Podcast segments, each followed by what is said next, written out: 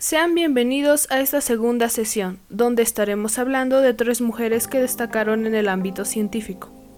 Empecemos con Inch Lehmann de Dinamarca. Lehmann fue la primera sismóloga en afirmar que el núcleo terrestre se divide en una parte sólida y otra líquida.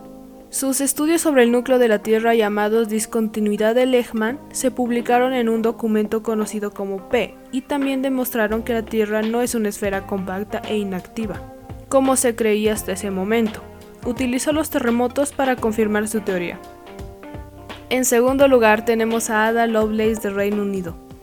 Lovelace fue la primera persona en desarrollar un código de computación en 1840 descubrió que a través de una serie de símbolos y normas matemáticas se podían calcular grandes series de números adelantando así las capacidades que más adelante tendrían las máquinas. Hija de una matemática y activista política y del poeta George Byron, gracias a su posición social llegó a conocer a varios científicos importantes, lo que le permitió desarrollarse educativamente.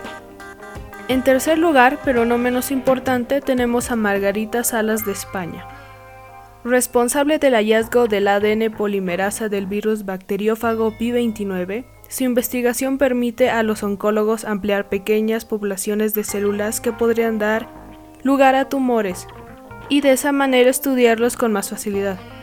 Primera mujer española en ingresar en la Academia Nacional de Ciencias de Estados Unidos. Cuenta con una larga e importante carrera. Fue doctora en bioquímica por la Universidad Complutense de Madrid y profesora ad honorem en el Centro de Biología Molecular Severo Ochoa del CSIC, del que también fue director en 1992.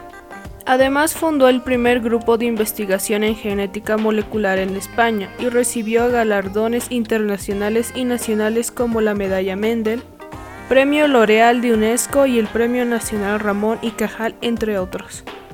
Eso fue todo por la sesión de hoy. Hasta luego.